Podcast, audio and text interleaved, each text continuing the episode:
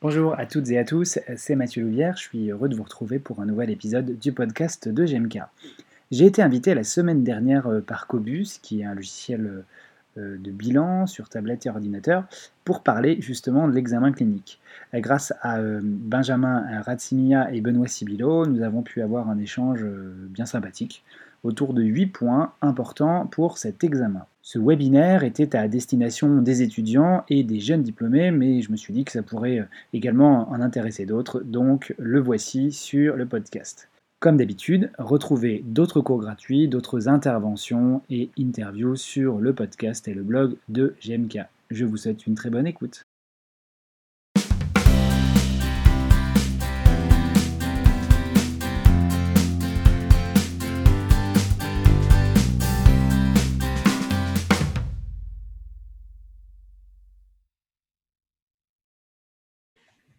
Bonsoir tout le monde. On va juste attendre encore une minute ou deux, le temps que tout le monde arrive. Vous étiez euh, plus de 250 inscrits ce soir. Donc, euh, merci à vous d'être là. On, vous a préparé un webinaire euh, de qualité avec donc Benoît Sibilo et Mathieu Loubière. Et donc, aujourd'hui, on va parler des huit règles d'or pour un examen clinique réussi.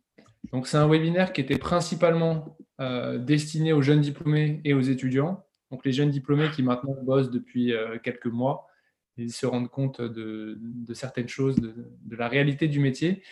Et donc, on a Benoît Sibilo, qui est euh, kinésithérapeute et directeur scientifique de Cobus, et Mathieu Loubière, donc, qui est lui aussi kinésithérapeute, intervenant en IFMK, je crois que Mathieu, tu donnes, euh, tu donnes beaucoup d'heures de cours, euh, plus de 600 heures de mémoire, et tu es euh, co-gérant de l'organisme de formation GEMK, qui est un organisme de formation généraliste.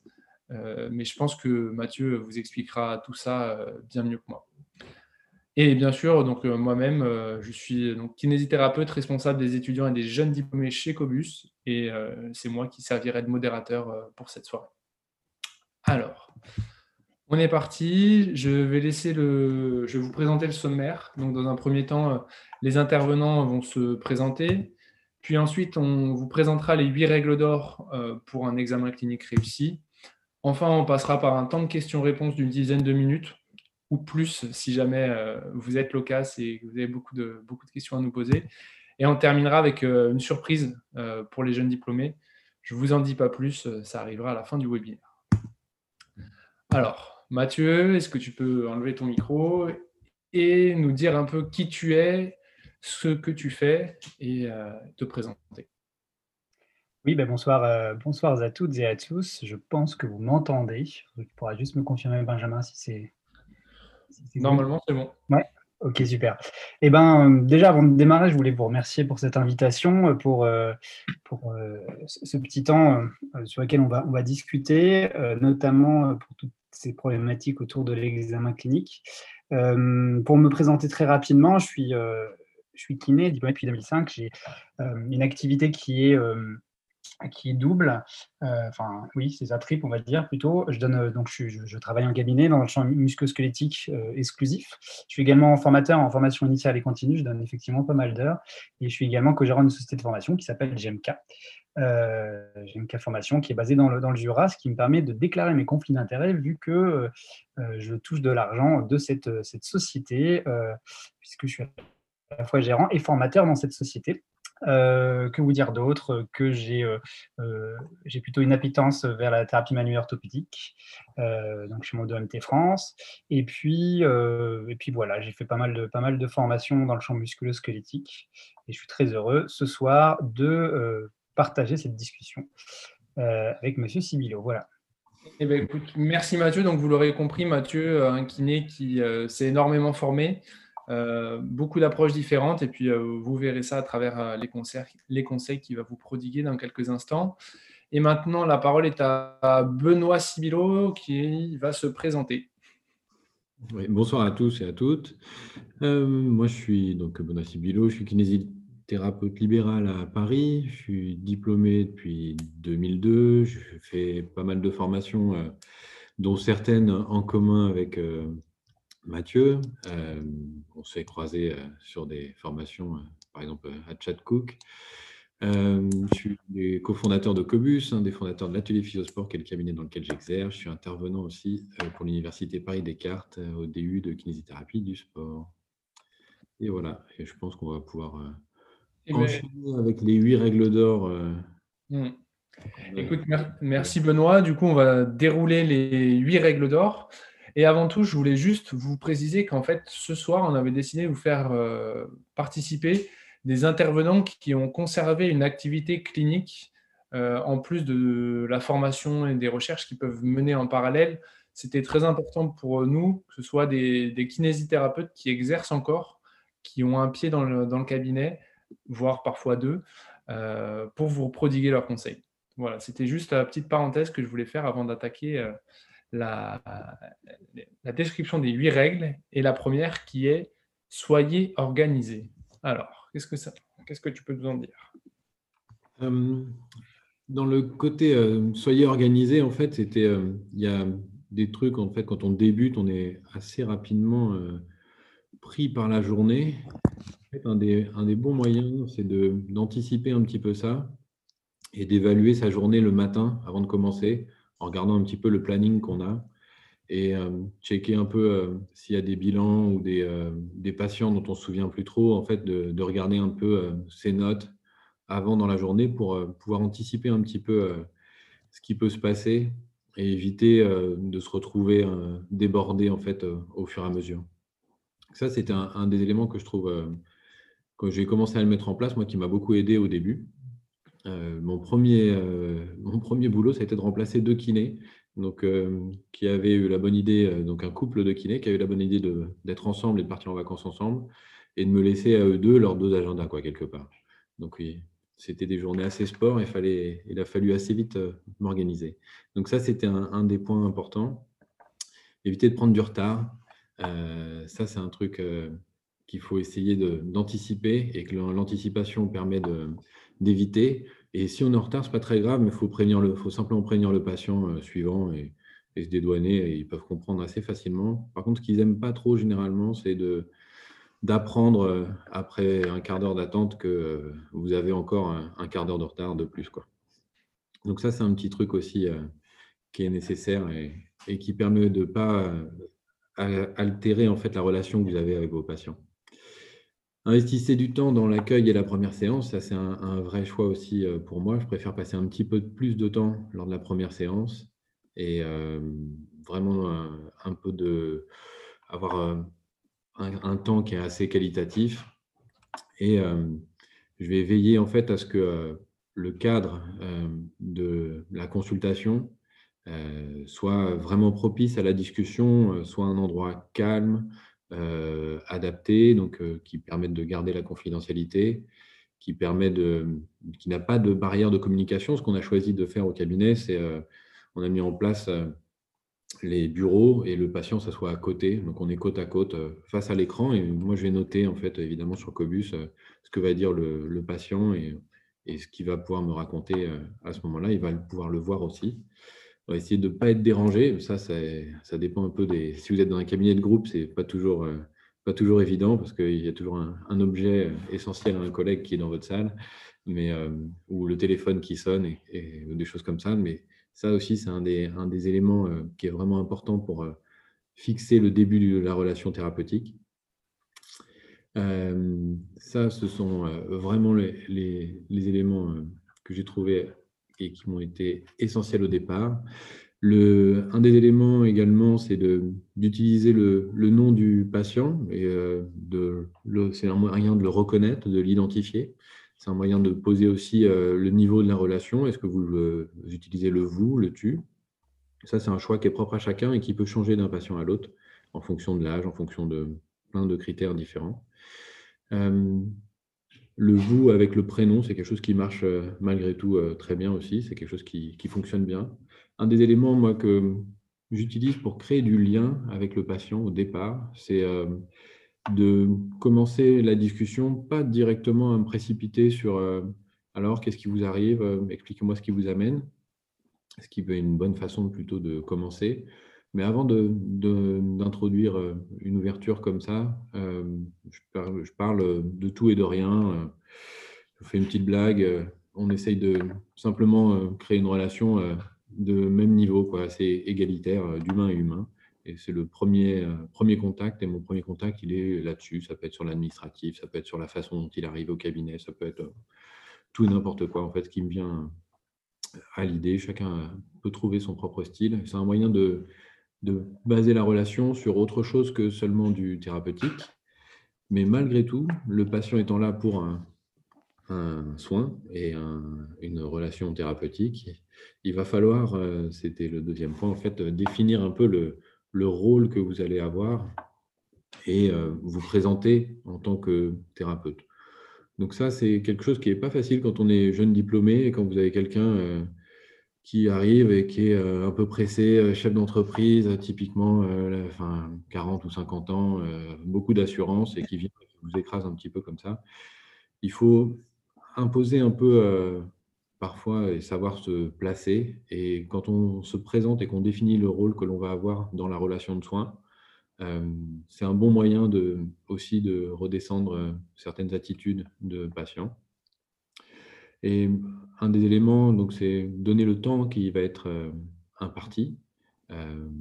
encore une fois, vous dites, vous allez être là pour une demi-heure, je vais pouvoir m'occuper de vous, je vais vous accompagner et on va être ensemble pendant plusieurs séances. Et celle-ci et cette première séance, elle, est là pour euh, que je comprenne bien et que l'on comprenne bien ensemble tous les paramètres euh, de votre problème. Ça, c'est un, moyen que, que j'utilise assez, euh, assez fréquemment en fait, pour rentrer un petit peu dans le débat. Donc, donc, Benoît, si je résume un peu ce que les deux règles là que tu viens de nous évoquer, l'idée c'est de prendre le patient comme il vient, d'introduire un peu d'humain dans la relation, d'essayer de, de, symétriser la relation et de plus être dans cette relation véritablement de soigner, soignant, euh, qui n'y pas de dominant, de dominé, mais malgré tout d'imposer un cadre qui soit professionnel afin que chacun sache pourquoi il est là, ce qu'il vient faire, ce qu'il va trouver et comment ça va se passer. Du coup, ça implique aussi, nous, en tant que kiné, d'avoir, euh, de se forcer à, faire certaines choses, d'assurer la confidentialité, d'avoir des locaux qui soient propre et, de, et être présentable, etc. C'est un, peu, un peu ça l'idée. Mmh, complètement, oui. Ouais, complètement. Donc euh, ça, c'est vraiment les, éléments euh, que je trouve euh, importants et rester dans un cadre professionnel et le définir, c'est un des éléments qui sert en fait les premières bases de l'accueil, des premières questions, des premiers éléments de la, relation qui se crée, c'est pas grand chose. Hein, ça peut être, enfin, il y a plein d'informations qui passent déjà premier coup d'œil, première phrase, etc. Et c'est ce, sur quoi le début de la relation se construit. Et c'est important d'avoir un, temps assez qualitatif. Mais euh, Mathieu va vous en parler un, petit peu plus avec notamment les temps d'écoute. Eh bien, écoutez, c'est très bien. Quand tu fais la transition, maintenant, on va passer à la partie de Mathieu qui est écouter et analyser le non-verbal. Mathieu, est-ce que tu es là? Merci pour cette transition. Oui, je suis là, je suis là. Je ne sais pas si vous m'entendez. Euh, merci pour cette, cette, transition qui était toute trouvée. Euh, euh, je ne sais pas. Alors, des fois, je vous entends en saccade. Donc, si jamais j'ai un souci de, connexion, que ça saute, hein, vous, vous, me dites. Hein. Alors, écoutez, analyser le non-verbal, quand, j'ai eu l'opportunité de choisir ces, éléments-là, souvent c'est quelque chose sur lequel j'insiste auprès de mes étudiants. Et là, il y, a deux citations que j'aime bien, une de Maitland, moi je, je travaille plutôt suivant le concept de Maitland, euh, qui dit, bon, je vais vous la lire pour ceux qui écouteront peut-être une version audio, écouter c'est un art à lui tout seul, entendre est passif, écouter est actif. Entendre est volontaire, écouter demande de l'attention. Entendre naturel, écouter est une discipline acquise. Et normalement, il y en a une deuxième qui doit venir après, de Rolnick, qui a travaillé notamment sur l'entretien motivationnel, et qui dit être entendu et compris, être au centre d'une attention compatissante, c'est déjà sans doute être soigné. Je voulais commencer par euh, juste évoquer le fait que lorsque on est dans l'écoute d'un patient, euh, au tout début, hein, en général, lorsqu'on pose une question au départ, je vais y revenir après, eh bien, on est déjà en train de, soigner la personne puisqu'on est dans une interaction. Et euh, l'interaction, touche à la communication, elle a, un, rôle à jouer justement dans le soin. Et il ne faut pas s'imaginer, enfin moi en tout cas c'est mon point de vue, qu'on commence seulement à traiter quelqu'un lorsque on va, on va mettre les mains sur lui, c'est également lorsqu'on crée le contact. Est-ce que tu pourrais me mettre les autres titres, s'il te plaît Benjamin? Je ne sais pas si... Donc, Première chose, euh, on va commencer par poser une question dans l'interrogatoire. Et euh, j'ai mis une question parce qu'il me paraît euh, vraiment important de poser une question qui soit très ouverte et ensuite de vraiment faire silence. C'est un, grand, alors peut-être vous avez déjà entendu, c'est un grand classique. quelle question poser au départ? Une fois que vous avez fait votre petite blague comme, comme le conseiller Benoît, eh bien, moi, il y a trois questions que j'aime bien pour démarrer un interrogatoire. La première, c'est pour vous, quel est votre principal problème? Ensuite, euh, éventuellement, pour demander qu'est-ce qui vous amène. Et une autre que j'aime beaucoup aussi, qui est euh, je vous écoute, racontez-moi votre histoire. Il faut que la euh, question soit la plus large possible. Et à partir de là, il faut se faire violence. C'est assez difficile. Moi, j'ai eu beaucoup de mal et parfois j'ai du mal, c'est qu'il ne faut plus l'ouvrir et attendre que le patient nous raconte ce pourquoi il vient. apprendre à se taire, c'est pas évident c'est pas évident, euh, mais euh, il est montré que si on laisse les, patients s'exprimer, souvent ça améliore beaucoup de choses. Ça améliore les résultats, ça influence la satisfaction du patient, du professionnel. Pourquoi on fait ça? Parce qu'on veut éviter ce qu'on appelle les barrages. Imaginez euh, un automobiliste qui veut se rendre dans une direction. S'il y a un barrage devant lui, il va falloir qu'il repense à son trajet, qu'il réfléchisse à un trajet annexe un trajet bis, et bien pour le patient, c'est exactement pareil. Chaque personne a son modus operandi pour pouvoir évoquer euh, sa problématique, ses plaintes. Eh bien, si vous coupez le patient euh, à partir du moment où euh, il vous évoque quelque chose, je vous donne un exemple très concret, vous dites à quelqu'un bah, pourquoi vous venez, la personne vous dit bah, je viens voir parce que j'ai mal au dos. Peut-être que aurait envie de lui dire ok, mais vous avez mal à quel endroit? Tout de suite enchaîner là-dessus, bah, là vous êtes en train de faire un barrage, c'est-à-dire que vous le coupez dans, dans son attention et ça risque d'être plus difficile pour lui d'arriver là où il voulait aller. Faire silence et écouter, c'est également la possibilité de regarder euh, le non-verbal. Observer le non-verbal, c'est quoi? C'est observer euh, les mimiques, la façon de se tenir, les mouvements, les expressions. Euh, vous allez en avoir besoin pour pouvoir créer un soin qui soit vraiment centré sur, sur le patient, individualisé. Et ça permet en plus, soi-même, de développer son non-verbal. Le non-verbal, c'est quoi? C'est ce que vous allez renvoyer au patient que ce soit en termes de mimique, par exemple, euh, si le patient commence à vous parler ou la patiente de quelque chose un peu difficile, il euh, faut parfois lui envoyer des signes d'empathie, que vous avez compris, que vous avez entendu ce qui se passait. Euh, le non-verbal, c'est aussi peut-être apprendre à ne pas regarder par la fenêtre et ne pas être les bras croisés, vautrer sur sa, sur sa chaise quand le patient nous parle, parce que ça pourrait peut-être envoyer une impression qu'on n'est pas à l'écoute ou qu'on s'en fiche. Hein. Donc, euh, développer son non-verbal, c'est aussi important. Et j'ai mis accepter le silence, accepter le silence, accepter effectivement de, laisser les gens parler. Il existe quelques petites stratégies, peut-être que vous connaissez pour, euh, euh, améliorer cette phase de l'écoute. C'est ce qu'on appelle les, reflets. un reflet, c'est quoi? C'est on va répéter la fin de la phrase de quelqu'un en utilisant certaines intonations. Ça permet encore plus d'enrichir ce qu'a dit le, ce qu'a dit le patient. Et une fois qu'il a posé sa question, qu'il a fini de dire ce qu'il avait à dire, c'est vraiment intéressant de résumer ce qu'il a dit pour deux choses. Déjà, voir si on a bien compris. Euh, et deuxièmement, lui montrer qu'on a écouté. Ce qu'on appelle l'écoute active, c'est savoir rebondir sur ce qui, sur ce qui est. Donc, je pense que cette écoute, cette analyse du non-verbal pendant que le patient euh, exprime sa plainte, je pense que c'est vraiment primordial pendant toute la durée euh, d'interrogatoire, et puis pas seulement, également toute la durée de l'examen clinique et du soin. Euh, Mathieu, est-ce que je peux juste te demander une précision quand tu dis euh, de répéter la fin de la phrase qui a ah. été évoquée par le, par le patient? Est-ce que tu pourrais préciser? Oui, je vais, je, vais, donner un exemple concret. Euh, par exemple, le patient va vous dire bah, écoutez, je viens vous voir parce que j'ai ce problème de douleur de dos. un reflet, ça serait, vous allez dire de douleur de dos vous allez essayer de terminer sur une phrase qui est un petit peu interrogative, ce qui est un petit peu différent d'une reformulation. Une reformulation, ça pourrait être par exemple, euh, donc vous venez me, voir pour votre lombalgie. Vous voyez, vous utilisez euh, d'autres termes qui veulent dire la même chose. En fait, c'est pas mal pendant cet interrogatoire euh, d'osciller avec ces, deux stratégies-là, qui vont en fait, d'une part, rendre la personne beaucoup plus active. Vous savez qu'on est à l'âge où on essaie d'avoir, de rendre les gens auto-efficaces, hein, qui, soient plutôt dynamiques, qui soient investis dans une rééducation. Donc, le fait de leur tendre la main et euh, soit de leur faire des reflets, soit reformuler ce qu'ils ont dit, on peut aussi appeler reflets direct, indirect, en fonction des, courants, eh bien, euh, ça va permettre de potentialiser justement cet interrogatoire et vous permettre d'écouter encore plus longtemps. Je ne sais pas si c'est clair, si c'est plus clair. Ouais, je pense que c'est hyper clair. Euh, Alex, a priori, te valide aussi euh, ton explication. Moi, je voulais juste euh, donner un petit conseil, alors que je n'ai pas appris en IFMK, mais lors d'une autre formation sur la prise de parole. un truc qui est hyper dur à faire, c'est d'accepter les silences, comme, comme vous le disait Mathieu. Ce qui est pas mal de temps en temps, c'est quand vous avez fini de poser votre question, ou surtout quand votre interlocuteur a fini de vous répondre, prenez, comptez jusqu'à 3 dans votre tête vous allez voir que ça peut paraître long.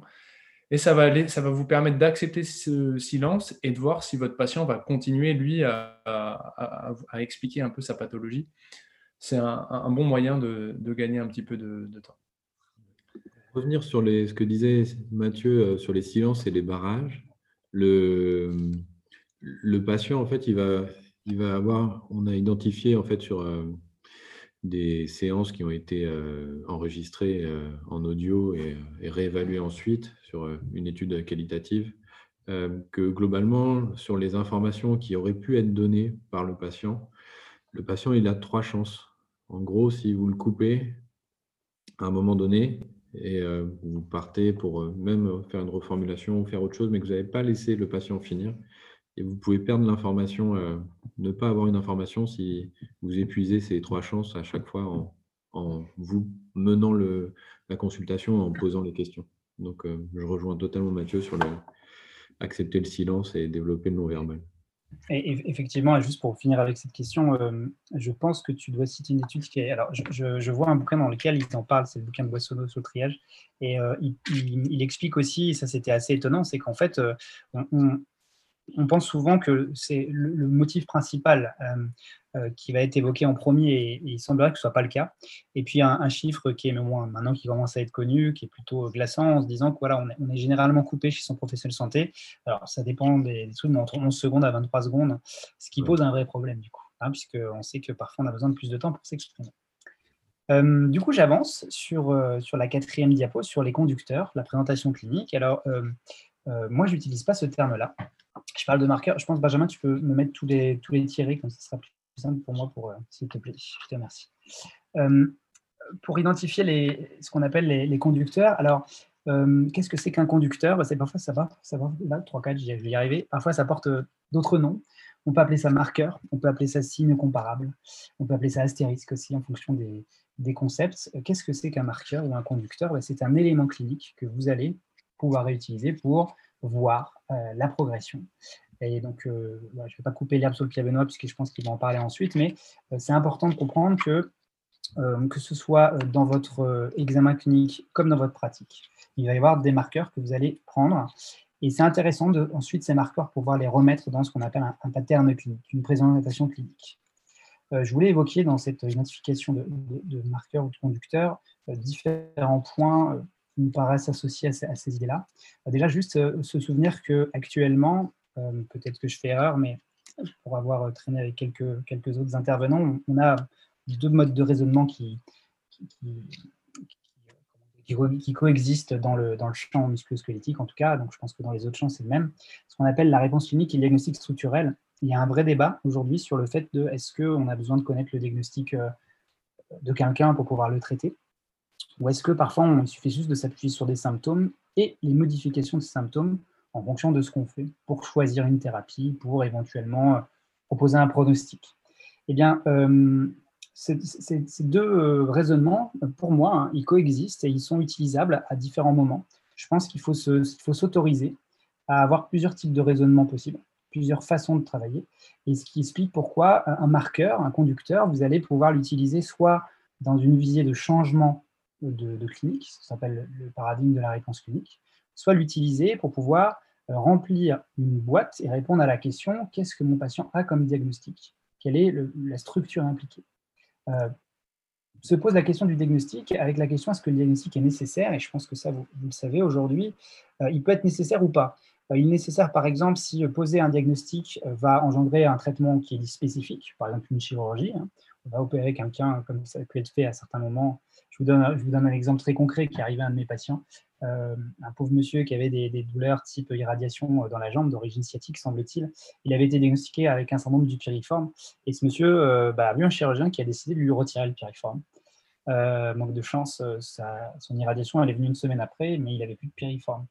Donc, du coup, peut-être dans ces cas-là, ça allait peut-être plutôt le coup de s'appuyer sur la clinique plutôt que sur un diagnostic structurel.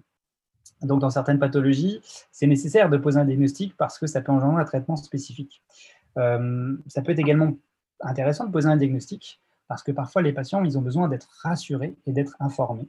Hein, euh, c'est un droit, un droit d'information. Donc, dans, certains cas, on peut être amené à poser un diagnostic.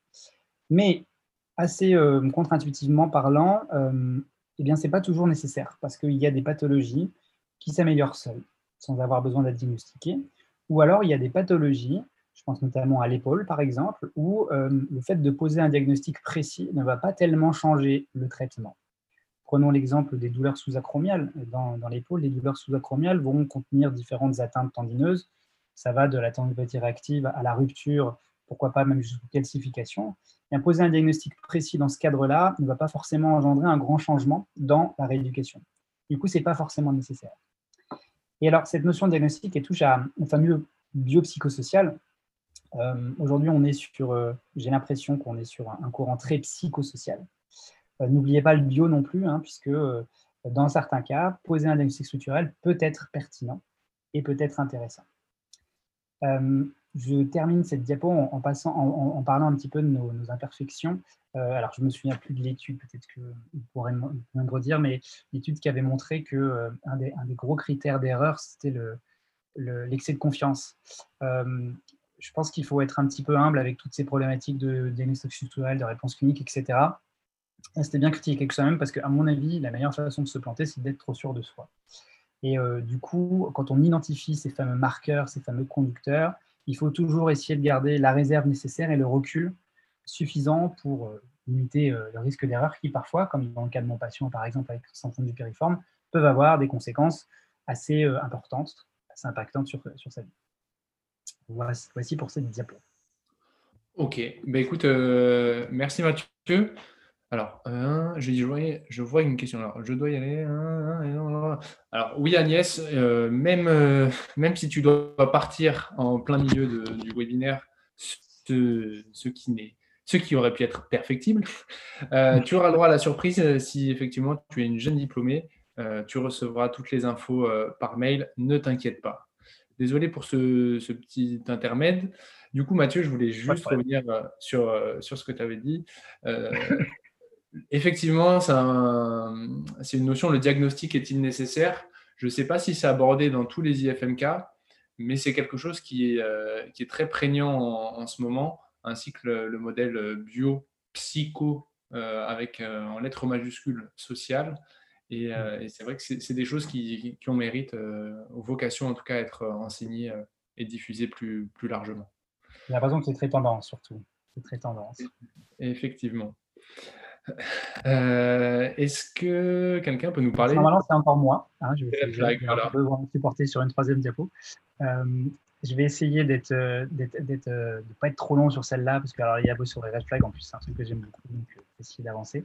pareil, est-ce que tu pourrais nous dérouler les, les intitulés, ce qui me permettent de sciller, de sciller sur les Alors, les red flags. Donc, juste je vais revenir sur la, définition d'un red flag. C'est le deuxième point, un diagnostic d'exclusion versus red flag. Très souvent, quand je pose euh, cette question à mes étudiants, donnez-moi des red flags de, euh, la colonne lombaire, par exemple. Euh, souvent, ils vont me dire syndrome de la queue de cheval, anévrisme aortique, fracture, tumeur. Et alors, je voudrais bien préciser quelque chose, c'est que en fait, un, un drapeau, c'est pas un diagnostic. Un drapeau, c'est un signe ou un symptôme clinique. Peut-être que Benoît reviendra là-dessus dans celle d'après. Euh, qui va en fait éveiller votre vigilance, qui va vous faire dire Ouh là là, j'ai des lumières qui s'allument, il euh, faut que je sois précautionné. Et dans certains cas, ça peut aller jusqu'à l'exclusion, jusqu'à la nécessité de poser un diagnostic d'exclusion. Alors, il existe plusieurs types de, drapeaux rouges, de red flag.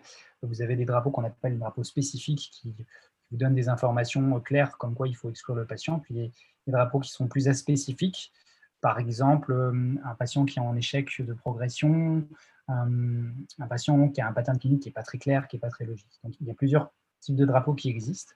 Il faut bien séparer un drapeau rouge d'un outil d'exclusion. Pour, pour moi, c'est vraiment important d'en prendre conscience. Les drapeaux éveillent votre curiosité, si je puis dire, et votre vigilance. Et donc, à la première question, d'accord, mais je ne suis pas en première intention. Parfois, on me dit ça, les, étudiants, les jeunes gens, ils disent, mais attendez, les kinés en France ne sont pas en première intention. Alors aujourd'hui, euh, véritablement, au sens premier, c'est pas vrai, puisqu'on a quelques, dans certaines pathologies, on a cette possibilité d'être en première intention, avec des formations spécifiques dans un cadre précis, comme l'entorse de cheville ou la lombalgie, par exemple. Mais euh, pas seulement, même si vous n'êtes pas dans ce cadre-là, vous êtes souvent en première intention. Je pourrais vous citer plein d'exemples, mais par exemple, un patient qui vient vous voir après, après six mois, ça fait six mois qu'il est sur l'ordonnance, sa pathologie s'est améliorée, puis là, il revient vous voir, c'est de la première intention. Vous êtes à un dîner de famille, bon, en ce moment, c'est pas gagné-gagné, mais imaginons qu'en 2023, vous êtes à un dîner de famille et euh, bah, vous avez euh, quelqu'un de votre famille qui vous demande Ah, tu veux pas me bon, pour regarder les cervicales, me mettre une craquée, là, je sens que j'ai un truc. Vous êtes en première intention.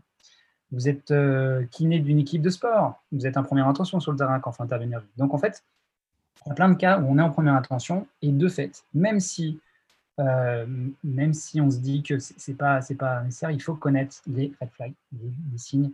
Il faut avoir cette culture cette culture un petit peu du diagnostic d'exclusion. Et euh, euh, là, Mathieu, je me permets de te couper parce que, euh, en plus de tous les exemples que tu nous as cités, on sait aujourd'hui quand même que le rôle du médecin généraliste, qui est celui qui, qui prescrit des ordonnances de soins de kinésithérapie, il est quand même souvent là, plus lui pour faire le tri. Et donc, si un patient vient le voir en lui disant j'ai mal au dos, euh, quand je prends la voiture et là, ça fait 2-3 deux, trois, jours, 2-3 mois que ça dure, euh, il ne va pas spécifiquement lui prendre le temps d'examiner de, chaque red flag et donc il va très bien pouvoir nous adresser des patients en soins juste pour motif lombalgie sans avoir lui cherché ses red flags. Ah oui, tout, tout, à fait. Euh, et déjà, il y a aussi autre chose, c'est qu'on n'est pas infaillible et on commet des erreurs, et qu'on soit médecin ou kiné, on commet des erreurs. Souvent, moi, ce qui a manqué quand j'étais jeune étudiant et jeune professionnel, euh, je ne m'imaginais pas recevoir dans, ma pratique clinique des gens qui avaient des pathologies euh, réelles d'exclusion, comme des tumeurs, des fractures. Quand vous discutez avec des kinés qui ont 10, 15 ans, 20 ans de bouteille, ils vont tous vous dire ah bah, si là, lui, il avait une fracture, lui, il avait quelque chose de grave. C'est quand même assez courant. Donc, euh, dans la mesure où c'est assez courant, il peut arriver des situations où votre décision à vous, ne serait-ce que, je ne sais pas combien de kinés, par exemple, ont, mis en évidence un mélanome dans le dos du patient en regardant un grain de beauté, par exemple. Vous voyez, c'est des choses qu'il faut connaître je parle de la couleur orange aussi. On parle souvent des drapeaux rouges. On oublie de parler parfois des drapeaux orange. Et ça va me permettre d'aller sur le, Big euh, Nine de Boissonneau. Euh, les drapeaux orange, c'est quoi? C'est les euh, facteurs plutôt d'ordre psychiatrique ou psychologique d'exclusion qui vont nécessiter du coup de référer pour un problème psychologique. Et donc, Boissonneau, alors pour celles et ceux qui ne le connaîtraient pas, c'est un, physiothérapeute qui est médecin, euh, qui est docteur, je ne sais plus en quoi, peut-être que le nom va revenir, mais qui travaille aux États-Unis et qui est euh, en gros dans notre champ, on va dire le ponte mondial du, triage, entre autres, hein, diagnostic, qui produit des papiers très, très, très souvent. Et euh, il lit dans, son bouquin, là, il, parle du Big Nine, qui est en fait les neuf pathologies auxquelles il faut penser tout le temps parce que c'est celles qu'on retrouve le plus. Et c'est celles sur lesquelles l'équiné peut avoir un impact majeur puisque vous pouvez les, les avoir en, en cabinet. Et donc, sans vous décrire tous les signes, juste, je voudrais évoquer ces pathologies. Et les deux premières qui donnent, c'est des pathologies euh, psychologiques, psychiatriques, je ne sais pas trop comment, on va dire psychologiques. Vous avez la dépression majeure et le risque suicidaire. Euh, on appelle ça des drapeaux, des drapeaux orange. Il ne faut pas les oublier. Très souvent, ils sont oubliés pour moi. Euh, le risque suicidaire, il n'est pas, il, pas anodin. Il faut en avoir conscience, notamment dans ces périodes compliquées. Euh, c'est compliqué le confinement, je pense, hein, vous imaginez bien. Et dans ce Big Nine, qu'est-ce qu'on va avoir? On va avoir les fractures du fémur, euh, le syndrome de la queue de cheval, on va avoir les myélopathies, on va avoir euh, les thromboses veineuses profondes, les embolies pulmonaires et les infarctus. une fois que vous avez balayé ces neuf pathologies-là, vous avez en gros les neuf plus fréquentes auxquelles il faut faire attention. Si jamais vous n'avez pas cette culture-là, de, des red flags, euh, Monsieur Boissonneau a pensé à vous. Et donc euh, là, j'ai euh, je ne sais pas si on peut dire que j'ai un petit conflit d'intérêt, si quand même, il, a, il, a, créé une fiche de triage qui est un accès libre et j'ai eu la chance de la traduire, l'opportunité de la traduire pour lui. Il n'existait pas de version française, donc je lui ai demandé si je pouvais le traduire. Et donc cette fiche, elle est accessible, elle, est, elle est gratuite, vous pouvez l'utiliser. L'avantage de cette fiche de triage, c'est qu'en fait, sur recto verso, vous passez en revue tous les flags. Elle a été faite pour permettre, avec efficacité, de mettre en évidence, de mettre en évidence ces problèmes crois qu'il y a une question. Oui, et c'était est-ce que tu peux euh, reciter à nouveau les neuf pathologies euh, du, Big Nine? Ok, donc dépression majeure, suicide, c'est deux pathologies différentes. Ensuite, vous avez les fractures de fémur, de fémur euh, donc syndrome de la queue de cheval, les myélopathies, euh, les anévrismes aortiques, vous avez les pertes de continuité au niveau de l'aorte, au niveau du ventre, mmh. qui peuvent se traduire par se présenter comme des lombalgies, les thromboses veineuses profondes, donc la fait vite, l'embolie pulmonaire et l'infarctus avec euh, cet infarctus particulier de la femme de 50 ans euh, qui n'a pas forcément des, euh, symptômes de douleur de mâchoire et de compression. Ça peut se traduire simplement par des, comme des aigreurs d'estomac, de douleur d'épaule. Voilà. Ok. Et il y a eu une autre question aussi, c'était où est-ce qu'on peut retrouver la fiche de triage? Alors, est-ce que Cobus, alors je ne sais plus on, on pourra l'envoyer ouais, bon, voilà. lien par mail avec le. moi, je peux la mettre dans le conversé, je ne sais pas si c'est possible. tu peux uploader un. Ouais, je vais, ben, je, vais, je vais, vous le faire pendant que, euh, pendant que Benoît parlera. Euh, voilà. Écoute, euh, merci donc pour, pour, cette slide hyper intéressante et comme le faisait remarquer Adeline, je pense que ça pourrait faire l'objet d'un webinaire en soi, les, les flags. Donc, donc voilà, ce sera sans doute ou peut-être euh, le prochain webinaire euh, euh, Cobus. on va passer à la suite. Et si vous avez des questions, je me permets de vous le rappeler. N'hésitez pas à les laisser dans le chat et puis je les centraliserai et puis on y répondra à la fin. Et du coup, la dernière question, Mathieu, comment l'annoncer aux patients une fois qu'on a identifié ah. qu'on pense avoir identifié un red flag? Alors ça, c'est un truc, moi je me suis pris des, je me suis pris pas mal de, pas mal de murs avant d'arriver à le faire. Euh, parce que la problématique, si vous voulez, c'est que dans certaines conditions, il faut, il faut appeler les patients parce qu'ils doivent aller aux urgences tout de suite. Il y a très peu de conditions. Mais euh, très récemment, par exemple, je vous donne, j'ai eu le cas d'une patiente qui est venue me voir. Ça faisait deux jours en fait qu'elle n'arrivait pas à fixer quelque chose. Et quand on regardait ses yeux, ils bougeaient dans tous les sens. Elle, me voyait double. Euh, clairement, quand on a ce signe on dit non, il y a un souci. Donc là, là j'ai demandé de se rendre à l'hôpital immédiatement. Ça n'arrive pas souvent. Mais par contre, chez certains patients, on a des doutes et il faut réussir à leur, dire écoutez, il y a besoin d'informations. Il ne faut pas non plus les paniquer parce qu'effectivement, il y a toujours ce spectre de dire qu'est-ce qui se passe si je me suis trompé? Euh, alors, déjà, la première chose que je pourrais vous dire, c'est qu'il vaut mieux se tromper, euh, mieux se tromper dix fois et avoir une fois la bonne. C'est important. Et sinon, de manière générale, moi, souvent, ce que je leur dis, c'est écoutez, avec tout ce que vous m'avez raconté, je vais avoir besoin d'un complément d'information. je vais avoir besoin de rediscuter avec votre médecin, que vous retourniez le voir. Et habituellement, moi, ce que je fais, et ce que je ne faisais pas au départ, parce que je n'osais pas, comme si j'avais honte ou quoi, j'appelle les médecins.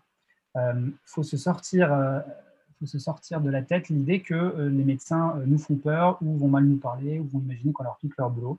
La plupart des médecins, sympas, ils sont ravis qu'on les appelle et qu'on leur demande des renseignements, qu'on leur fasse un retour clairement, euh, vous seriez surpris si vous pensez l'inverse, c'est assez courant. Et ceux qui ne sont pas sympas, je vais être un peu vulgaire, eh bien, en fait, c'est simplement les médecins qui sont un peu cons, comme les cliniques qui sont cons. Et euh, bah, ceux-là, bah, c'est tant pis, hein, c'est pas grave, il vaut mieux, peut-être sauver la vie de quelqu'un que de ne pas le faire. Donc, je vous conseille, je vous encourage vraiment de, dire aux patients, voilà, euh, j'ai besoin d'un complément d'information par rapport à tout ce que vous, m'avez dit. Je vais contacter votre médecin, ou est-ce que vous pourriez retourner le voir? Telle, telle question. Mais c'est vrai que dans certaines situations, ça n'est pas évident. Et euh, juste en complément, est-ce que tu gardes une trace écrite de tout ça? Parce qu'on sait que bon, il y a l'aspect légal qui est de plus en plus prégnant dans, dans, notre métier. Est-ce que comment tu fais? Alors, euh, clairement, euh, la fiche de Boissonneau est très intéressante parce qu'elle permet en plus d'avoir une protection. Après, je, ne me souviens plus de la législation française. Je crois même que s'il y avait un accident qu'on ratait quelque chose, je ne sais pas si ce serait suffisant. Maintenant, c'est vrai qu'en termes de traçabilité, l'avantage de cette fiche de triage, alors je vais vous la partager, je l'ai, par contre, euh, je ne peux, je, peux pas la voir. Je crois qu'elle est, euh, qu'elle est floquée, elle est floquée GMK, donc, enfin, je sais plus. Donc, si elle est floquée GMK, je m'en excuse, mais au moins, vous pourrez la, euh, vous pourrez la voir. je vais quand même une force pour l'ouvrir. Donc, je pense que cette fiche-là, c'est un bon moyen de, justement limiter, comment on pourrait dire, de limiter le risque légal. C'était ta question sur le, plan médico-légal? Ouais, c'était ça. Comment tu te débrouillais pour en garder une trace écrite, mais tu n'as pas. Tu as soit, soit Cobus, parce que j'utilise Cobus, soit ça va être un petit coup de pub gratos, soit si c'est bon, elle n'est pas floquée, donc je peux vous la partager. Donc je vous la partage en PDF, soit Cobus, soit sinon effectivement cette fiche-là, mais Cobus c'est bien aussi. Voilà. Pas besoin d'avoir euh, noté en fait tout ce qu'il n'y a pas. ce qui est important, c'est d'avoir noté quelque part euh, ce qu'il y a et de l'avoir transmis. Et en fait, on a une responsabilité. Euh, on a toujours cette impression que parce qu'il y a un médecin qui nous a fait une ordonnance, on est couvert et protégé si lui s'est trompé. Et en fait, si les signes sont un peu clairs et sont des signes qui ne relèvent pas tellement de la kinésithérapie, c'est notre responsabilité de. Et du coup, on peut, notre responsabilité peut être engagée. Donc ça, c'est un truc dont on ne sait pas, mais on n'est pas couvert par le simple fait qu'il y ait une ordonnance. Ok. Quantifier et noter. C'est pour toi ça, Benoît. Ah oui, ça c'est pour moi. Oui, c'est pareil. Tu peux mettre les, euh, éléments. Alors, un des éléments. Euh, attends que je me remette euh, dessus. Oui, alors une des choses que je dis aux patients, en fait, c'est dites-moi tout et euh, quand vous me racontez, ils me racontent leurs euh, symptômes et, leurs signes, c'est dites-moi tout et moi je ferai le tri, ça c'est le premier truc. Et, deuxième euh, truc, c'est soyez honnête et si on a fait des exercices ou la séance et que vous avez eu mal après, dites-le moi, je suis tout à fait capable de l'entendre. Si c'est passé quoi que ce soit, dites-moi tout, que ce soit euh, des fuites urinaires ou des choses comme ça, je suis prêt à tout entendre, euh, mais j'ai besoin de savoir. Et en fait, ça, c'est. Euh, il faut parler des problèmes sexuels, il faut parler de, dans le triage dont Mathieu parlait, ça fait partie des éléments. Et du coup, il y a vraiment un besoin d'honnêteté.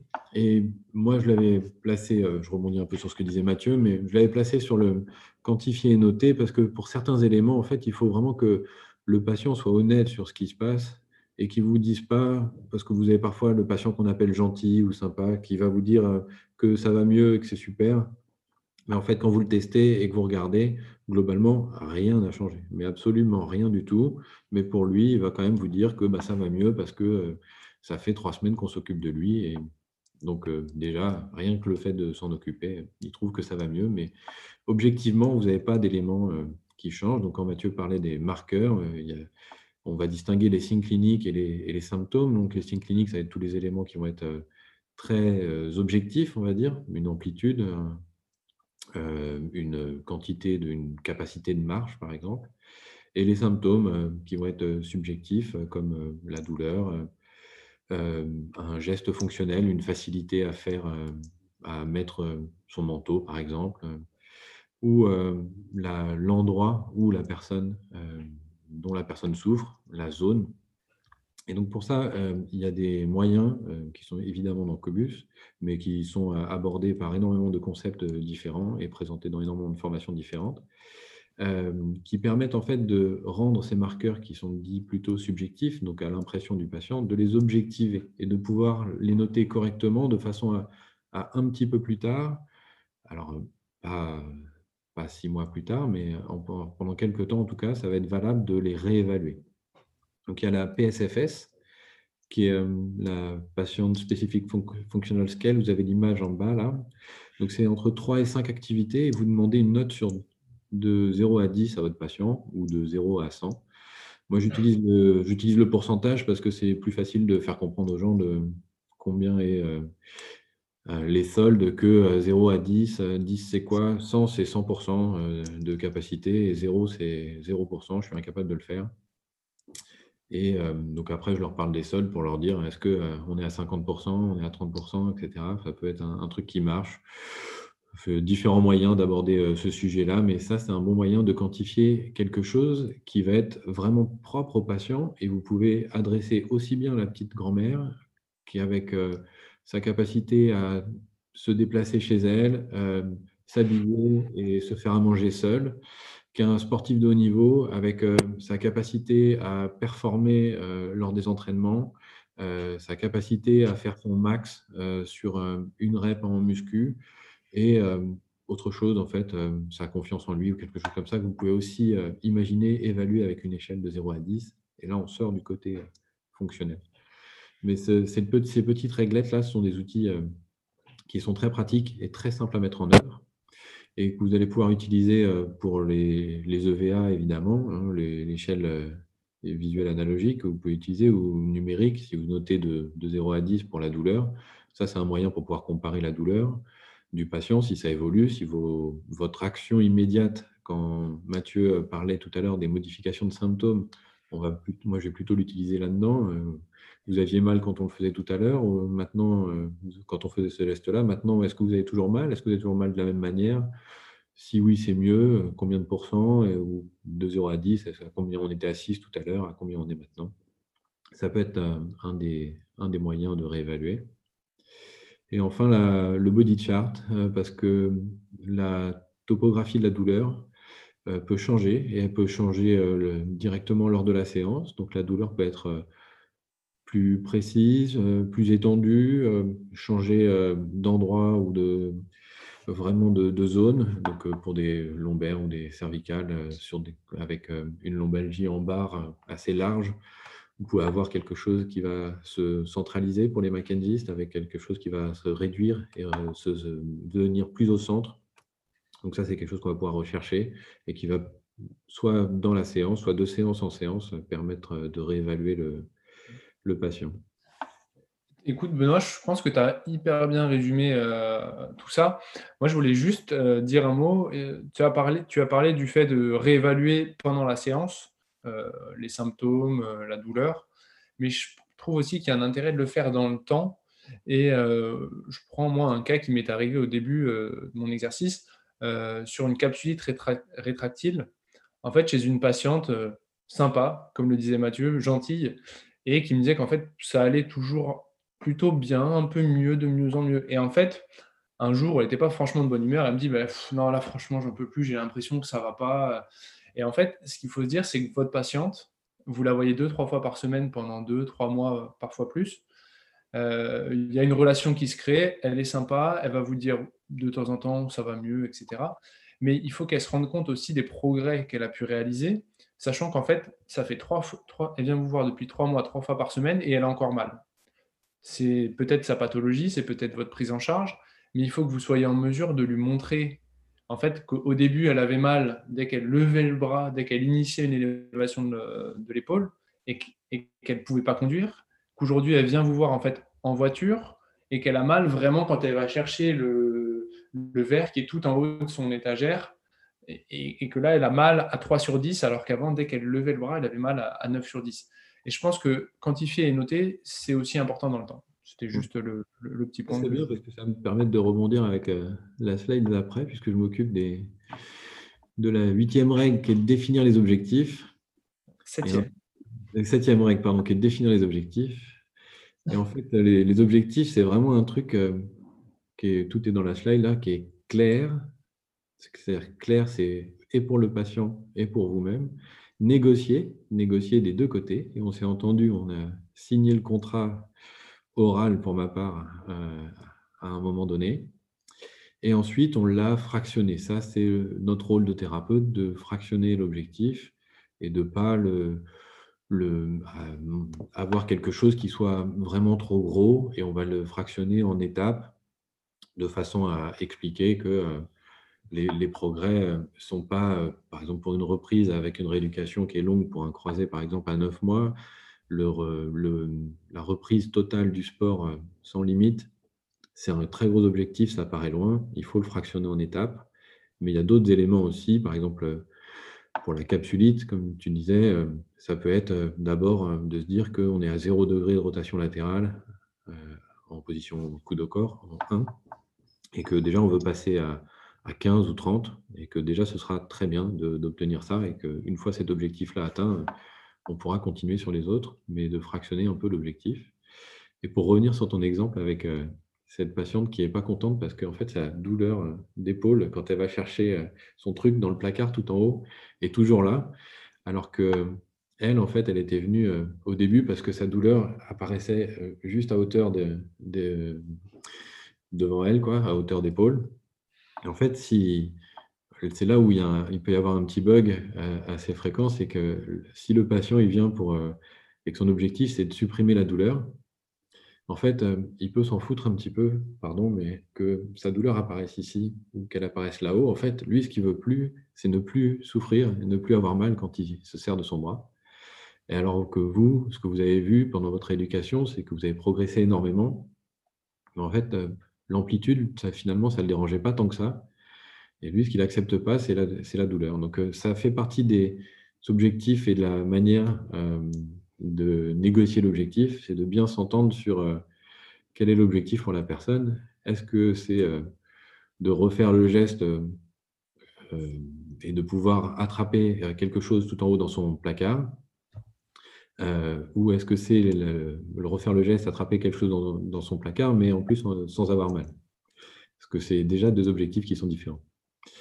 Et ensuite, pour les rééducations longues, qui peuvent être après euh, trauma ou des choses comme ça.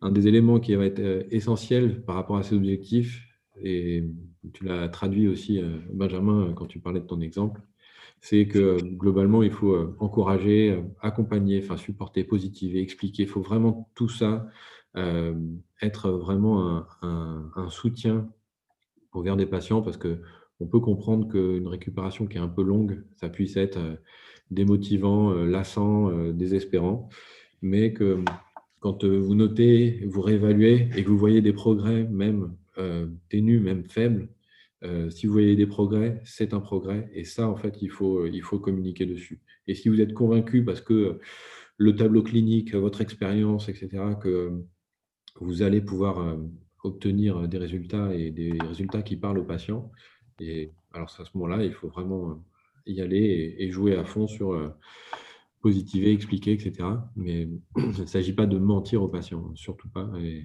il faut, si ça n'avance pas et s'il n'y a aucun progrès, il faut être aussi euh, très factuel et capable de le dire. Écoutez, là, je pense que ça n'avance pas. Ce n'est pas un problème que votre éducation ne fonctionne pas ou que les choses mises en place ne fonctionnent pas. Par contre, ça le deviendra forcément si ça dure. Mmh.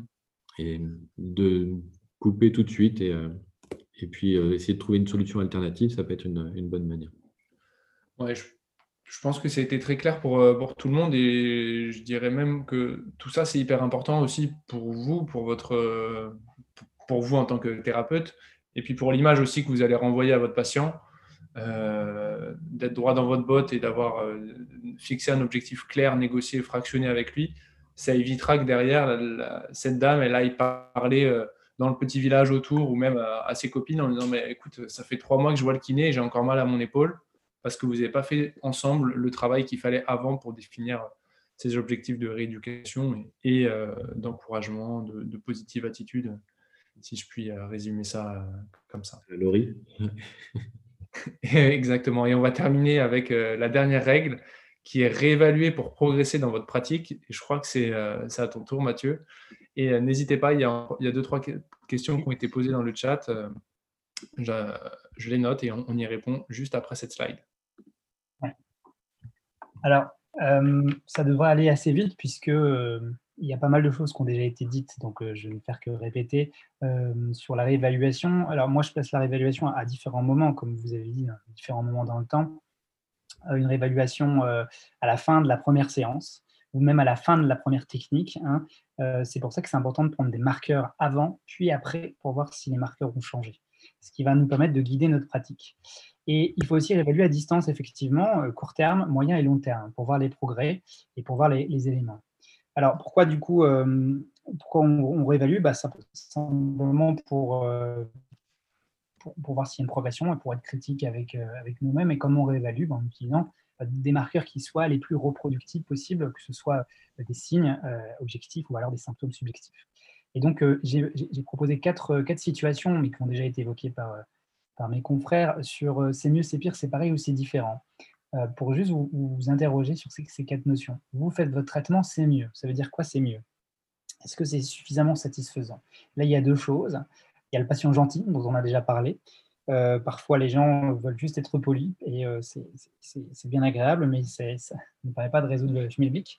Il y a aussi un processus qu'on appelle l'effet Hatchum aussi, qu'on appelle aussi le post-hoc ergopropterox, ça veut dire après cela, donc à cause de cela. Qu'est-ce que c'est que ce, bidule C'est, vous savez, quand vous, quand vous pratiquez une technique, que le patient va mieux, mais qu'en fait, il va pas mieux grâce à vous, mais il va mieux parce qu'il y a une évolution spontanée des symptômes. On appelle ça la, confondre la, causalité et la corrélation. Donc, est-ce que c'est mieux Est-ce que c'est satisfaisant? On pourrait se réjouir la plupart du temps, mais posons-nous quand même les questions. Est-ce que euh, c'est vraiment grâce à nous que le patient euh, va mieux? C'est toujours important de garder cette humilité, je pense. Deuxième situation, c'est pire. Et alors là, j'aime bien dire à mes étudiants, est-ce que forcément, si vous avez aggravé votre patient, c'est pire? Bah, Pas toujours.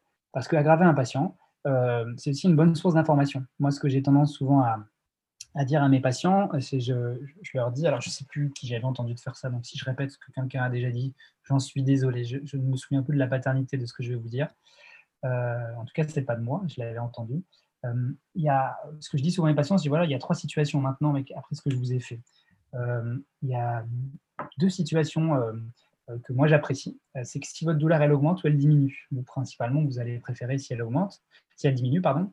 Mais si votre douleur elle augmente, pour moi, ce sera une bonne information. Ça veut dire que j'aurais peut-être tapé juste, peut-être dans la bonne structure.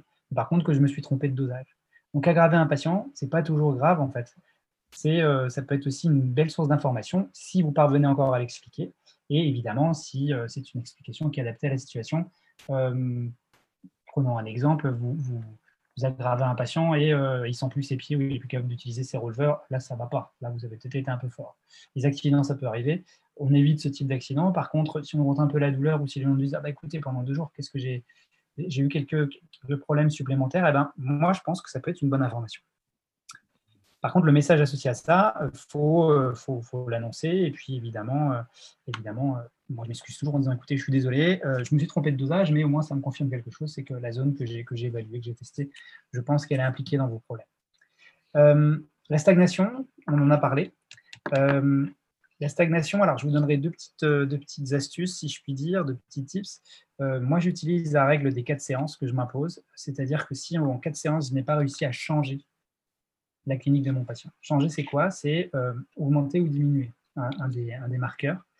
Euh, dans ce cas-là, je considère que j'ai fait fausse route. Et là, c'est le temps de ce qu'on appelle la métacognition. On prend du recul. Euh, soit euh, le patient, vous êtes à travailler à plusieurs, c'est intéressant d'avoir des ressources dans le cabinet. Moi, ça m'arrive assez souvent d'envoyer à mes collègues les patients sur lesquels je, pêche. soit on prend le temps, on regarde factuellement les choses et on reprend les hypothèses cliniques une par une. Moi, je le fais souvent au bout de quatre séances. Une deuxième règle que je peux vous donner pour vous aider un petit peu à, peut-être à, vous dépatouiller, c'est euh, une règle que j'appelle la règle de l'empilement. C'est qu'en général, lorsque, lorsque je touche quelqu'un ou lorsque je vais traiter quelqu'un, je vais essayer d'éviter de taper sur tout ce qui bouge tout de suite. C'est-à-dire que si le patient se plaint d'une douleur de dos, de hanche et de genou, bah, je vais peut-être essayer d'hiérarchiser. Et euh, première séance, je m'occupe que d'une que d'une structure. Puis la deuxième, la structure que je pensais, plus une autre, plus une autre. Parce que si vous faites tout en même temps et que la, clinique, elle change, bah, quand il va mieux, c'est pas trop grave, mais quand il s'aggrave, vous ne savez pas ce qui a aggravé, donc vous, revenez à zéro.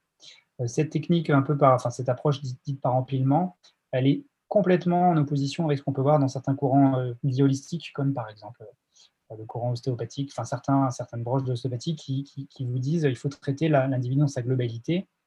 On, peut, on peut être global, mais je pense qu'il faut l'échelonner, parce que sinon on ne sait pas ce qu'on fait et on ne sait pas où aller. Et enfin, il y a le c'est différent. Le c'est différent, euh, je l'avais mis pour le patient gentil qui va vous dire Ah, bah oui, c'est mieux, mais euh, si, si, ça va mieux, mais quand même, euh, le c'est différent, c'est une situation la pire parce qu'on ne sait pas, on sait pas s'il va ni mieux ni, ni mal. Et donc, dans ce cas-là, la confiance qui était évoquée tout à l'heure, je pense qu'elle tient vraiment important. Tout ça pourquoi? Pour aller vers une décision partagée du soin. Je rappelle que la décision partagée du soin, ça envoie l'image que vous savez qu'on n'est plus dans, la, médecine triomphante, la physiothérapie triomphante, où c'est le, kiné, le physiothérapeute qui a tout, euh, toute la connaissance et toute la participation. Un, euh, soin, c'est euh, partagé, c'est à 50-50, voire même parfois plus le patient que nous. Et c'est important de, faire prendre conscience au patient qu'il est aussi l'artisan de sa récupération. Et donc, il est l'artisan de ses décisions. Une décision de soin, ça se prend à deux, ça se prend pas tout seul. Ce n'est pas le thérapeute tout seul qui décide quoi faire. Il, discute de ça avec son patient et donc, du coup, il, lui amène à, à, faire prendre une décision éclairée, en fait. Voilà, je ne sais pas si mon dernier, ma, dernière proposition est, claire. mais si ce n'est pas clair, j'imagine que vous reviendrez avec des, des questions. J'en ai terminé avec cette diapo. Eh ben, écoute, merci Mathieu. Donc, on a fait le tour de ces huit règles d'or. Euh, il y a eu quelques questions dans le chat, donc euh, on va passer au moment des questions, puis après on finira en beauté par, euh, par, la surprise pour les jeunes diplômés. La première question, elle nous vient de Alex et qui nous dit Quel est votre avis, messieurs, sur l'EVS par rapport à l'échelle numérique? Est-ce qu'il y a un risque de focalisation sur les chiffres ou de surestimation de la part du patient? En résumé, est-ce que vous préférez l'échelle verbale simple à l'échelle numérique? Je n'ai pas, pas tellement de, préférence. Le, côté euh, euh, chiffre donné est un côté euh, assez rapide à, à, prendre, notamment dans les cas d'évaluation, de, modification de symptômes. après, c'est assez rare finalement quand même les gens qui vont s'y fixer. gens qui, c'est un peu pareil que s'ils disaient c'est globalement, c'est pareil. En fait, ça ne change pas. Ils vont retenir un chiffre et ils vont dire 5, 5, 5, par exemple. Mais euh, ce n'est pas, si fréquent et ce n'est pas quelque chose sur lequel euh, j'insiste euh, non plus beaucoup parce que je préfère obtenir quelque chose d'un peu plus, un peu moins chiffré là-dessus, sur le est-ce que c'est mieux, notamment quand je fais des recherches de modification de symptômes, je recherche une modification très très claire et donc, en fait, ce que j'aime bien, moi, c'est de trouver euh, et de voir la tête euh, du patient euh, faire une tête comme ça, un peu de surprise quand tu commences à lui faire refaire le mouvement qui lui faisait mal et que tu as libéré quelque chose, il y a un truc qui s'est passé. Peu importe, il a moins de crainte. Enfin, il y a plein de raisons pour lesquelles il peut aller mieux. Mais en tout cas, juste à sa tête, tu te dis, bon, bah là, et en plus, j'ai plus d'amplitude. Et lui, il n'a même pas encore ouvert la bouche qu'il est déjà en train de me dire que ça, que ça va mieux. je, trouve ça, je trouve ça pas mal. Donc, je n'ai pas tellement de. de pas une vraie réponse euh, sur euh, l'échelle visuelle euh, simple. Ok, très impeccable. autre question, cette fois-ci d'Hélène, qui nous demande alors comment faire prendre conscience aux patients que ces petits progrès sont déjà un grand pas dans sa rééducation? Parce que les, les patients ont parfois tendance à nous dire oui, c'est sûr, bon, j'ai gagné ça, mais j'ai moins mal, j'ai moins mal, mais bon, c'est pas non plus fou. Est-ce que euh, c'est très, très littéraire comme, comme question, mais euh, un avis là-dessus, messieurs? Je vais laisser Mathieu répondre. Oui, si je peux. Oui, merci. Je, peux amener un, éclairage parce que c'est quelque chose que je je vois souvent dans ces séances-là. J'ai l'impression que mes patients à moi, actuellement où je travaille sur la région troyenne, ils sont assez focus sur la quantité de douleur euh, perçue, euh, sur l'expérience douloureuse et donc sur, en gros, la quantité, voilà, j'ai mal à 8 sur 10 à 7 sur 10. Ce que je veux dire par là, c'est que euh, le patient, souvent, ce qui l'intéresse, c'est d'avoir moins mal. Mais la progression, on l'a vu, ça peut être d'autres marqueurs. Et donc, ce que j'essaie de leur, expliquer dans ces cas-là, leur expliquer, vous voyez, je ne sais pas, par exemple, aujourd'hui, votre, vous levez plus haut, votre douleur apparaît plus tard patient qui vous dit j'ai toujours mal, bah moi je reprécise, c'est toujours une histoire d'objectif, hein, repréciser les choses pour leur, en leur disant que, euh, comme je vous avais expliqué à la première séance, euh, euh, j'imaginais que vous pourriez récupérer une telle amplitude au bout de tant de semaines. On est dans les clous, je suis assez rassuré, je sais que ça vous embête, vous aimeriez avoir une douleur, une douleur moins importante, mais pour moi, pour l'instant, on est dans les clous et voilà, je ne me, fais pas de, me fais pas de soucis, ça finira par, passer comme je vous l'ai dit être euh, en fait honnête avec eux et euh, jouer la carte de la, confiance mutuelle. Euh, si vous l'avez dit une fois, logiquement, j'ai quand même l'impression que la plupart des gens ils sont, ils sont relativement à l'écoute et ils sont assez sensibles à, cette, honnêteté intellectuelle qui est de dire voilà. Et autre chose que j'aime aussi souvent dire, vous savez, quand il y a ces, histoires de, de, retour en arrière qui peut être vraiment très très euh, pour les gens, une image que je leur donne, je dis, vous savez, on aimerait tous que la progression, ce soit une ligne droite qui monte, mais en fait, la progression, c'est une dent de scie. C'est-à-dire que quand vous êtes au sommet de la dent, bah, vous êtes super bien, et parfois vous retombez. Vous retombez moins bas que vous n'étiez, mais vous retombez quand même. Et c'est souvent là que souvent le moral il, part dans les chaussettes. Donc peut-être que vous me dites que vous avez l'impression que ça n'avance pas, mais souvenez-vous que la progression, c'est de la dent de scie et c'est pas euh, une ligne droite. En tout cas, mes patients, ils sont comme ça. Ok. Merci Mathieu, merci euh, Benoît. Il reste encore une question qui était euh, encore une fois d'Hélène qui disait si c'est grâce, si c'est pas grâce à nous que le patient s'améliore, comment l'expliquer au patient sans qu'il perde sa motivation dans la rééducation? Et moi, je, vais juste donner un petit élément de réponse et puis je laisserai ensuite nos invités s'exprimer. Il y a un professeur qui, en dernière année, pour moi c'était en 2016, dernière année d'études, quelques semaines avant d'avoir notre diplôme, nous a fait un cours et a terminé son cours en nous disant un kinésithérapeute fait en sept jours ce que la nature fait en une semaine. Alors, c'est un peu dur à entendre, mais en tout cas, c'est vrai que ça remet les idées en place quand on sort de dernière année et qu'on a l'impression de tout connaître sur tout et d'être euh, capable de, prendre en charge n'importe quel type de pathologie. Euh, ça remet les idées en place et effectivement, quelques semaines ou quelques mois après, quand on a commencé à bosser, ça nous remet rapidement les pieds sur terre. Mais du coup, messieurs, est-ce que quelqu'un peut euh, expliquer à Hélène comment expliquer à son patient, comment faire en sorte que son patient garde sa motivation malgré, euh, malgré l'amélioration qui n'est pas forcément due à, son travail. Ouais, bah alors ça, bah, quelque part, euh, faut, on a le droit d'être un peu malhonnête là et de, de s'en rendre compte, mais de trouver que la rééducation amène d'autres intérêts auprès de ce patient. Donc ça, ça peut être un, moyen. Et peut-être que c'est un patient qu'il faut, qui s'améliore et, qui progresse parce que la nature euh, fait, comme tu l'expliquais, euh, son œuvre. Euh, et du coup, on a un peu le côté Voltaire où on, est en train d'amuser un petit peu le patient pendant que la nature fait son œuvre. Mais peut-être que ce patient-là, il, a besoin d'être surveillé pour différentes raisons et d'avoir un, suivi pendant quelques semaines avant d'arrêter la rééducation, si ça se passe bien, par exemple. Euh, ça, ça peut être euh, ça, ça peut être un élément en fait euh, qui peut pousser à continuer la rééducation. Mais il y a aussi le fait d'être totalement honnête et de dire, il m'arrive relativement régulièrement, écoute, franchement, là, il n'y a aucun problème sur ce qui t'arrive. Il n'y a aucun signe de gravité. globalement, c'est quelque chose qui doit récupérer seul. Si à telle date, tu n'as pas récupéré et, ou s'il y a quoi que ce soit, voilà mon numéro de portable. Mon agenda, il est ouvert. Tu peux prendre rendez-vous quand tu veux aussi. Euh, n'hésite pas à me contacter et reprends rendez-vous s'il y a quelque chose. Donc ça, ça peut être aussi un moyen de d'arrêter la rééducation parce que globalement ça se passe bien et que euh, la suite va faire euh, son œuvre, on va dire, la nature va continuer à faire son œuvre, et de ne pas avoir un agenda encombré avec des gens pour qui tu, au bout d'un moment, finalement, tu, parfois les gens ne savent même plus pourquoi ils viennent chez le kiné en, soins.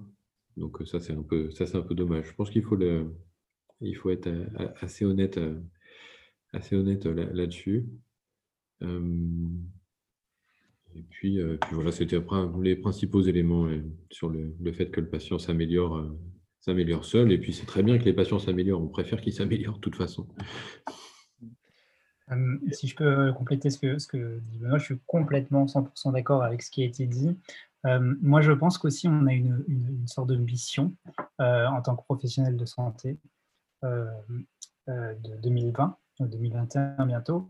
C'est aussi de, de, dire aux gens, effectivement, qu'ils peuvent, qu'ils peuvent progresser sans nous et qu'on on est des facilitateurs. Ça, remet la balle au centre, si vous voulez, avec cette idée que euh, bien sûr qu'on est utile, je pense, de, 0 à 8 semaines euh, chez certains patients, euh, notamment bah, si, on reprend par exemple la recommandation de la chaise de 2019, là, 2019 il y a des patients qui ont des risques de tomber dans la chronicité. Donc, même si la structure peut guérir, on a un rôle à jouer chez certains patients, mais aussi on a un rôle à jouer chez d'autres pour leur dire, OK, pour aller mieux, vous n'avez pas besoin d'un fixing, d'une correction, d'une rebascule, que, que sais-je, de, remettre votre colonne en place, puisque probablement que dans quelques semaines, ça va progresser. Maintenant, je, partage complètement ce qu'a dit Benoît. Moi, ça peut m'arriver assez souvent de dire, OK, moi, je ne vois pas de, problématique euh, particulière chez vous, ça devrait rentrer dans l'ordre. Vous m'appelez si ça ne passe pas. Et je pense que c'est c'est un devoir de faire ça parce que ça permet, euh, en plus de nous dégager du temps, et ça permet d'être un petit peu plus, euh, bah, plus professionnel, en fait. Hein. Ça, s'appelle l'honnêteté professionnelle, je pense. Et c'est avec l'éthique, je pense, pour moi. Je suis assez d'accord. Il y a un, dernier truc que je voudrais ajouter là-dessus, c'est qu'il y a, moi, il y a un truc que je trouve cool et vraiment challengeant et un truc qui fait vraiment que j'aime bosser, c'est d'essayer de faire mieux que la nature, quoi. Que faire, de faire progresser les patients quand euh, globalement ils, ils, ont, ils viennent avec des symptômes, une présentation clinique Et en fait, ça fait des mois, des semaines que ça dure et que ça change pas beaucoup. Et en deux, comme dit Mathieu, deux, trois, quatre séances, vous les faites progresser euh, plus que tout ce qui s'est passé avant et que vous êtes assuré que ça vient de, de vos gestes, en notant, en réévaluant et en cherchant la modification de symptômes. Ça, c'est quand on a des, patients comme ça, c'est pas tout le temps, mais quand on a des patients chez qui ça fonctionne comme ça, ça, c'est vraiment un truc qui me fait euh, aller euh, au boulot le matin et consulter avec le sourire et vraiment euh, des trucs qui sont très satisfaisants. Écoutez, messieurs, un grand merci. On a un peu dérapé sur l'heure, mais je pense qu'on a, dit beaucoup de choses. Et que retenir Où trouver les sources Les autres astuces qu'on pourrait vous relayer, ainsi que le replay euh, tout ça, ça arrivera par mail euh, d'ici la fin de la semaine avec un, petit récap de, ce qu'on s'est dit. Euh, si vous avez des questions d'ici là, n'hésitez pas. Je, verrai avec Benoît pour, pour qu'on puisse vous répondre d'ici la, d'ici la fin de la semaine. Et pour ceux qui m'envoient des messages privés depuis tout à l'heure, voici la surprise que vous attendez tant. pour les jeunes diplômés, jusqu'à dimanche prochain, dans, une semaine, il y a deux mois offerts puis un abonnement qui est à 9 euros par mois pendant un an au lieu de 20 euros. Donc euh, voilà, pour ça, il faut euh, s'inscrire et puis euh, s'abonner en tant que jeune diplômé. Et pour, pour le faire, il faut envoyer un mail à cette adresse-là, jeune-de.cobusa.com. Et je vous active l'offre et vous pourrez, vous pourrez en profiter. Je vous la remets dans le, dans le chat. Voilà, merci à tous et à toutes. Euh, on a été ravis de faire ce webinaire avec vous. On espère en faire un nouveau en décembre. Euh, voilà, peut-être sur les red flags. Euh, et pour ceux qui ont besoin, de... merci, c'était intéressant et bénéfique de recadrer certaines notions. Merci à toi, Grégoire. voilà, donc n'hésitez pas si vous avez des questions à me les envoyer par mail. Je vous remets l'adresse. C'est la même que ceux qui veulent s'abonner. Et puis sinon, on se retrouve euh, au mois de décembre. Euh, red flag plus, plus, plus. OK, on prend note, on prend note, et puis on essaie de vous préparer euh, un nouveau webinaire de qualité. Et puis, je tenais à remercier aussi Benoît et puis Mathieu pour votre disponibilité. C'était super, les gars. Je pense que tout le monde était. Merci, vraiment très agréable. voilà, plaisir partagé pour moi. Eh ben, merci à tous et à toutes. Moi, je vais rester en ligne encore quelques instants là, pour ceux qui me demandent comment faire pour s'abonner. Je vous réponds tout de suite et, euh, on est parti. merci à tous.